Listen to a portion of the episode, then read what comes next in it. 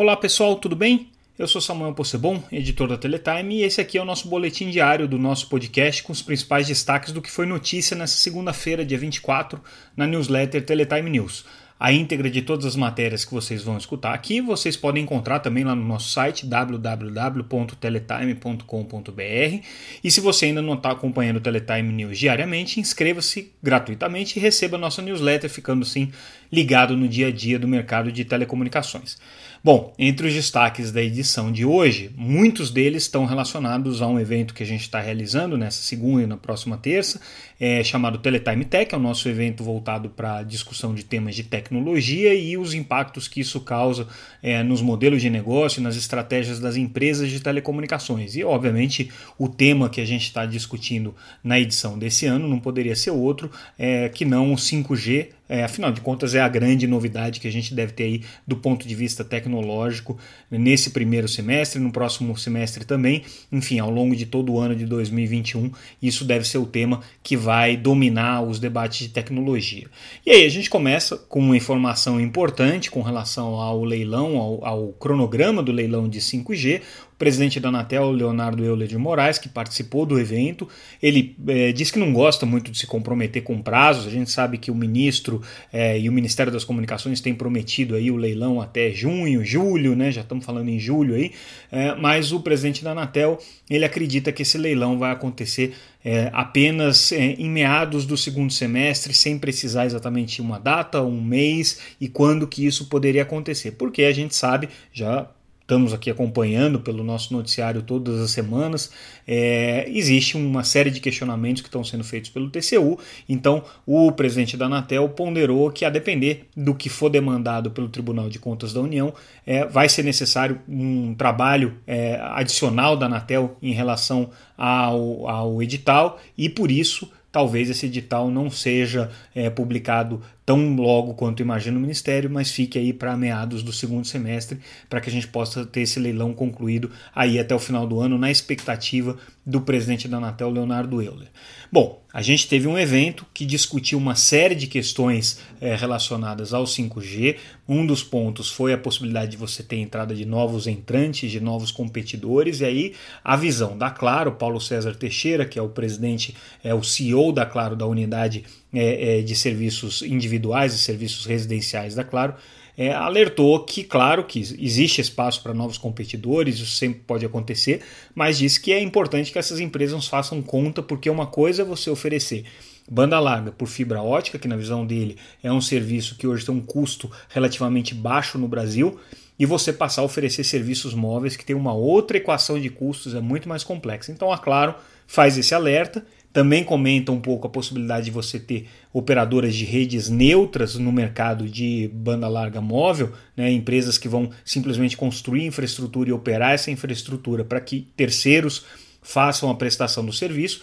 Ele disse que esse também é um modelo interessante, que é possível que se desenvolva no Brasil, mas do ponto de vista da Claro, só vai fazer sentido se você tiver uma empresa âncora parceira desse operador neutro. Então, essa é uma complicação que você tem para esse modelo. Nessa terça-feira, dia 25, a gente vai discutir um pouco mais isso com as empresas entrantes. E aí, certamente, na próxima edição do nosso, do nosso boletim, a gente vai trazer é, a visão dessas empresas, desses investidores que estão entrando no mercado de 5G.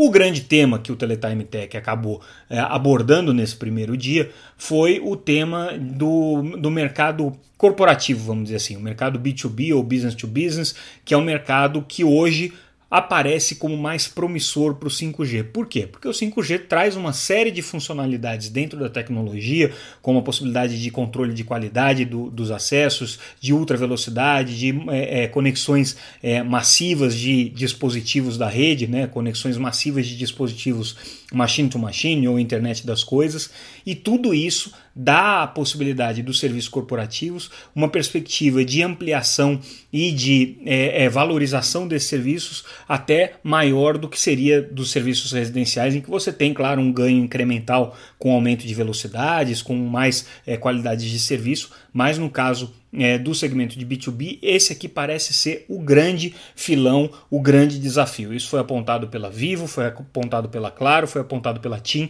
que participaram ao longo do evento.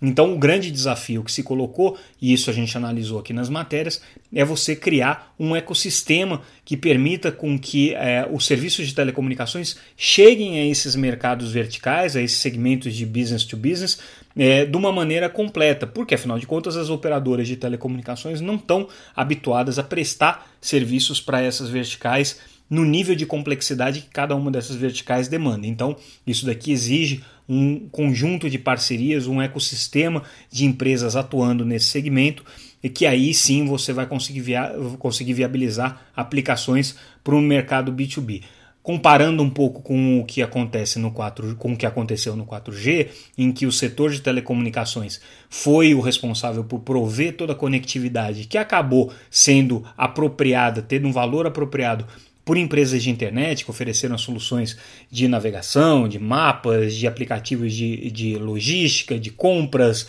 né, de mensageria e tudo mais que foi desenvolvido pelo segmento de internet, deixando o segmento de telecomunicações só como provedor de conectividade, agora parece que a lição é, aprendida vai fazer com que essas empresas de telecomunicações é, busquem as parcerias para poder oferecer um pouco mais do que simplesmente uma conectividade nas redes de 5G. Pelo menos essa é a promessa. A gente viu muito debate sobre isso. Vocês acompanhando as matérias, vocês vão ver exatamente qual que é o raciocínio por trás dessa lógica. Ponto interessante é que a BDI, que é a Agência Brasileira de Desenvolvimento Industrial, está trabalhando em teste junto com a Anatel justamente sobre esses modelos de redes privadas, porque existe uma grande expectativa de uma regulamentação que a Anatel está para publicar com relação a isso. É, existe já uma, uma, uma, uma, visão sobre qual que é a faixa de espectro mais apropriada para essas redes privadas, que são as redes que vão se dedicar é, especificamente a verticais de negócio, né, seja na área de mineração, seja na área de energia, seja na área de é, é aplicações de cidades inteligentes e tudo mais. É, e esses testes estão sendo realizados agora é, com uma série de empresas, então uma delas que está participando desses testes é a WEG, em Santa Catarina, uma grande empresa fabricante de é, é, é, bens de capital, né, e que hoje está analisando profundamente qual que seria o impacto da transformação digital nesse segmento industrial, na indústria 4.0, e está participando desses testes junto com a BDI, com a Anatel com operadores e fornecedores da área de telecomunicações para avaliar quais as melhores tecnologias. Daí, o que se espera é que saia um relatório. Esse relatório vai servir mais ou menos de parâmetro né, e de guia da BDI para que outras empresas possam desenvolver o segmento de redes privativas e, obviamente, isso também vai ajudar um pouco a Anatel na formulação da regulamentação, na formulação das regras que vão se aplicar para os segmentos que têm interesse de operar redes de telecomunicações próprias, seja em parceria com as próprias empresas de telecomunicações ou construindo as suas próprias redes completamente segregadas aí da rede pública de telecomunicações. Então, um tema importante que a gente discutiu durante o evento e que está relatado aqui nas nossas matérias. Confere lá no site www.teletime.com.br. Um dos pontos muito importantes que estão relacionados a tudo isso é a questão da neutralidade de rede. A gente já ouviu esse debate muitas vezes e um ponto que a gente sempre ressalta é que o 5G, diferente da, da, da internet tradicional, seja no 4G, seja na fibra ótica, no, no cabo, enfim, nas redes é, físicas, o 5G traz uma conectividade com qualidade de serviço, então não é uma conectividade baseada no melhor esforço. Você tem a possibilidade de segmentar aquele acesso, aquela qualidade de acesso, em função da latência, em função da velocidade, em função da confiabilidade, em função dos níveis de segurança que você está oferecendo para a rede. Então, todos esses parâmetros podem ser controlados no 5G. E a pergunta que fica é: isso aí fere ou não fere a neutralidade de rede, que é um princípio tão importante, tão caro hoje na legislação de internet do Brasil? Para o presidente da Anatel, Leonardo é, é, Euler de Moraes, é, não fere a neutralidade de rede, ele entende que é, esse, esses parâmetros são intrínsecos à conectividade que está sendo oferecido agora, que não faz sentido você oferecer essa conectividade 5G sem esse controle e essa diferenciação de parâmetros, e que isso, portanto, não é um, um, uma infração às regras de neutralidade, mas sim uma evolução da perspectiva da conectividade. Muito interessante isso, porque é um debate que está é, mais ou menos é, é, congelado nesse momento, mas todas as operadoras de telecomunicações já disseram que enquanto não tiver um entendimento regulatório e um entendimento legal claro com relação a isso, você limita muitos modelos de negócio que vão surgir agora com 5G. Então, o presidente da Anatel ele já deu essa declaração em outras ocasiões, inclusive em entrevistas para a Teletime, mas hoje ele voltou a reforçar esse aspecto aqui, então é importante ponto para a gente levar em consideração. Seguindo com o nosso noticiário, é, ainda voltando é, à questão do 5G que foi debatida ao longo do dia, a gente teve um longo debate sobre é, cibersegurança. A gente sabe que esse é um tema que está muito é, delicado no momento. Até fizemos um podcast especial esse final de semana sobre esse tema. É, e o, um dos pontos aqui que a gente é, ressalta é que houve um debate é, realizado durante um evento em que a própria Huawei, que é uma das empresas aí que está na berlinda né, dessa, desse debate de, de, de, de cibersegurança, com todas as ações é, do, do governo é, é, preocupados especificamente com as empresas chinesas, do, do, dos boicotes das empresas norte-americanas à tecnologia chinesa, a Huawei chamou a atenção que o, a segurança em 5G não é só uma questão de equipamento, não, é uma, uma questão de, da arquitetura de rede que você usa e da, do, do modelo de operação que você tem. Então, é, enquanto você não tiver é, uma política é, é, abrangente de cibersegurança, as vulnerabilidades, se não aparecerem no equipamento, nos equipamentos, e a Huawei está muito tranquila que os equipamentos são ab absolutamente é, é, é, auditáveis e, e verificáveis, inclusive a empresa deixa claro aqui que ela permite a verificação do código-fonte de todos os seus equipamentos, não tem nenhum problema com relação a isso. Mas enquanto você não, não, abordar também questões relacionadas à operação e arquitetura de rede, as redes nunca vão poder ser consideradas 100% seguras. E esse ponto aqui bateu é, com a leitura que a Anatel também tem, com a leitura que especialistas trouxeram no evento. Então, esse, esse tema da, da, da segurança é muito mais complexo do que uma estridência política e de redes sociais aí que a gente está acostumado a ver, né, sem fundamentação nenhuma. Uh, bom, o evento não ficou só nisso, né? A gente tratou de outros assuntos também é, ao longo do dia. A gente falou quais seriam as faixas prioritárias que as empresas estão buscando, né? Vimos aí a visão da Algar, a visão da Claro, a visão da TIM, a visão da Vivo, né? Todas elas trouxeram as suas perspectivas com relação ao edital de 5G. Isso está noticiado aqui na nossa, na nossa newsletter de hoje. Tá?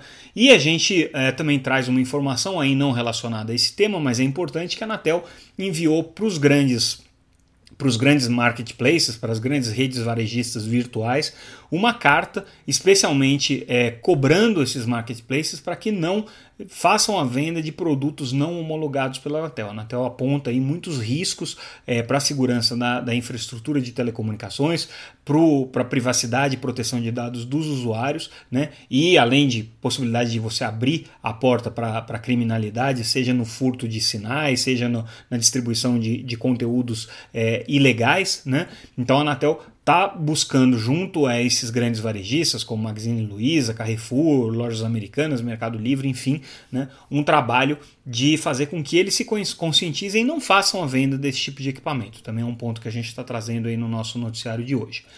É, um outro ponto importante com relação ao pedido da Oi, da Vivo e da Algar, é, com relação às obrigações do Plano Geral de Metas de Universalização, a gente já falou disso, né? Tem uma, uma, um conjunto de obrigações de atendimento é, com fibra ótica que é bastante extensivo. Então, essas empresas foram para a Anatel reivindicar é, o não cumprimento dessas metas. A Anatel, como era de se esperar, negou. Esse é um assunto que certamente ainda vai ser judicializado. Bom, gente, esses aqui foram os principais temas que a gente destacou no noticiário de hoje. Claro que o noticiário está muito extenso, então tem mais um monte de é, matérias que a gente não vai abordar aqui, mas eu convido vocês a entrarem no site www.teletime.com.br e verificarem todos esses assuntos aqui na íntegra, tá? Então, ficamos por aqui hoje e amanhã a gente retorna com mais um podcast da Teletime. Um abraço, até mais.